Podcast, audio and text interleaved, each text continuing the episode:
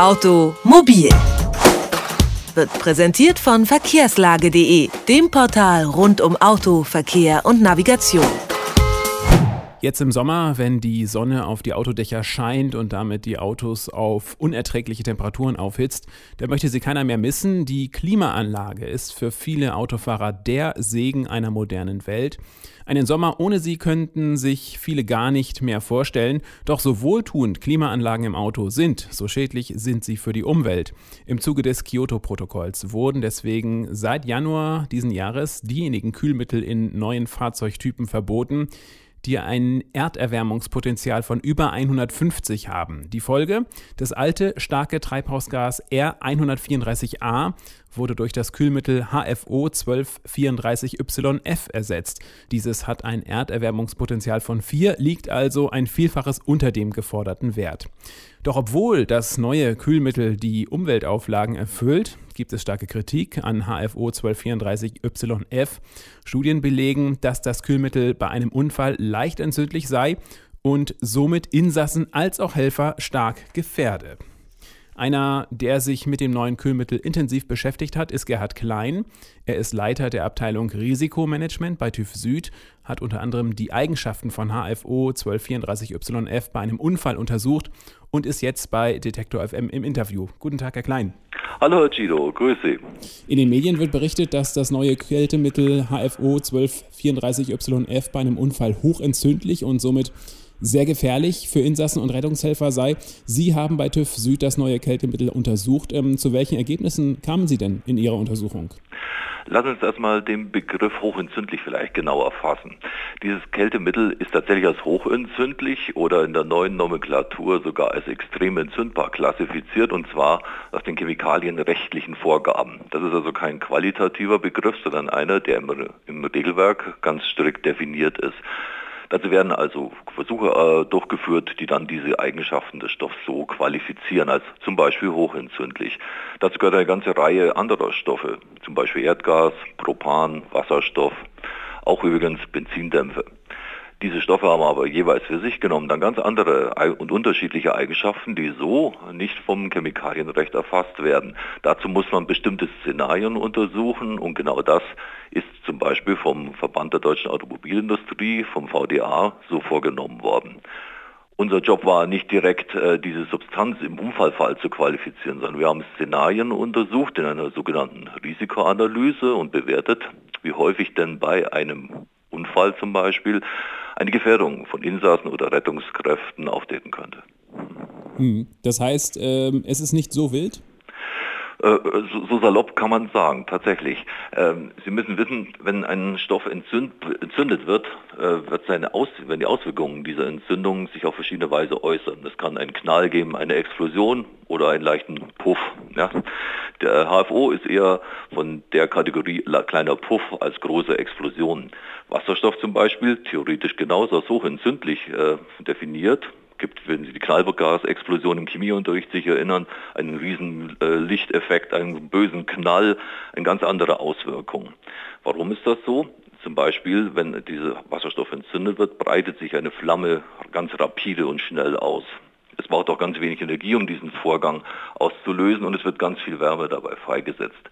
Genau diese Eigenschaften hat HFO nicht. Es wird sehr schwer entzündet. Zum Beispiel braucht man sehr hohe Energien, um das überhaupt zum, zum, Brennen zu bringen. Es setzt wenig Energie frei und die Flamme ist, sagen wir mal, relativ instabil. Sie kann einfach gesprochen leicht ausgeblasen werden. Das heißt also, ein Auto kann mit einem kleinen Puff durchaus klarkommen, deswegen kann das Mittel einfach genommen werden. Nun, auch der kleine Puff kommt so häufig gar nicht vor, denn dazu muss eben eine Entzündung stattfinden. Und dazu muss dieses Kältemittel zum Beispiel mal aus dem äh, Kältemittelkreislauf freigesetzt werden können. Dafür ist es nun mal eigentlich nicht gedacht. Unsere Klimaanlagen, wie Sie ja schon schön in der Eingangsmoderation sagten, sind ja dazu da, das, das äh, einzuschließen, damit wir auch unsere angenehme Kühlung haben. Anders sieht es natürlich im, im Unfall äh, aus. Äh, dort ist damit zu rechnen, dass gewisse Komponenten versagen und solche Stoffe freigesetzt werden können. Aber das heißt noch nicht, dass es gleich einen Puff gibt. Okay, also es passiert nicht oft, dass das Kältemittel freigesetzt wird. Äh, was passiert denn aber dann, wenn es mal ausläuft? Na, wenn es ausläuft, in, gerade im Falle eines Unfalls, stellen wir uns das mal ganz praktisch vor. Das, äh, der Motorraum ist zerstört, ja? der Koffer, äh, der Motordeckel ist äh, havariert und äh, äh, zerstört. Das heißt also, wenn drin Stoffe freigesetzt werden, Benzindämpfe, Öl, eben auch unser, unser Stoff HFO, dann wird einiges zum Beispiel einfach mal nach außen treten. Es kann auch einiges mit warmen, heißen Oberflächen in Kontakt treten. Dort kann es unter bestimmten Bedingungen theoretisch zu einer kleinen Entflammung kommen. Aber eine Flamme, die, wie schon gesagt, durch die Luftbewegungen zum Beispiel schnell wieder ausgelöscht werden könnte. Dass also eine Kombination, eine Überlagerung von ganz vielen unglücklichen Umständen eintritt, sodass HFO äh, der beson zu besonderen Auswirkungen käme, ist eigentlich sehr unwahrscheinlich. Gibt es noch andere Probleme, die in Zusammenhang mit dem neuen Kältemittel auftreten könnten? Ähm, ja, also äh, eine Verbrennung ist ja nicht das einzige Problem. Äh, diese Stoffe, Stoffe, die verbrennen, zersetzen sich ja auch. Ja, das ist ja auch überhaupt im, im Unfallfall ein großes Problem, die Rauchgase, die entstehen. Bei der Zersetzung von HFO ist übrigens wie auch beim alten Kältemittel mit der Bildung von Fluorwasserstoff rechnen. Und Fluorwasserstoff mit Wasser zusammen bildet Flusssäure, etwa in unseren Lungen, und das ist ein sehr aggressiver Stoff. Hm. Ist das äh, Kühlungsmittel HFO 1234YF letzten Endes nur eine Übergangshilfe oder soll es dann langfristig in allen Automodellen verwendet werden? Da fragen Sie mich leider zu viel. Da müssten wir beim VDA zum Beispiel nachfragen oder bei den Autoherstellern. Äh, so wie ich weiß, ist es tatsächlich eine längerfristige Lösung, die angedacht ist, aber definitiv kann ich das nicht sagen. Hm. Als man damals über eine Alternative zu den alten Kühlmittel R134a beraten hat, war ja auch das CO2-basierte R744 im Gespräch. Ja. Warum hat man sich damals äh, letzten Endes dagegen entschieden? Es war ja eine Lösung gesucht, die mal, für alle Automobilhersteller weltweit praktikabel auch ist. Und äh, die Umrüstungsmaßnahmen, die notwendig gewesen wären, um auf äh, CO2 als Kältemittel umzustößen, wären ziemlich beträchtlich gewesen, soweit ich weiß. Übrigens, und das ist auch interessant, ähm, man muss CO2 natürlich verflüssigen unter relativ hohen Druck setzen und die Risikoanalyse zeigte damals, dass die dadurch auf den Risiken sogar noch höher wären als im Umgang mit HFO. Hm. Gäbe es denn sonst noch Alternativen zur HFO 1234YF? Nicht, dass mir bekannt wäre. Das ist jetzt unter den sehr detailliert untersuchten Substanzen Dinge, die sich eigentlich unter Abwägung aller Gesichtspunkte als die beste Lösung herausgestellt hat.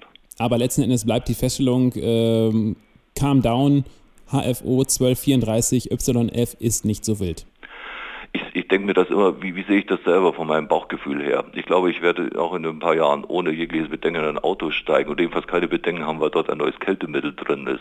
Insofern würde ich sagen, ja, calm down ist gut gesagt.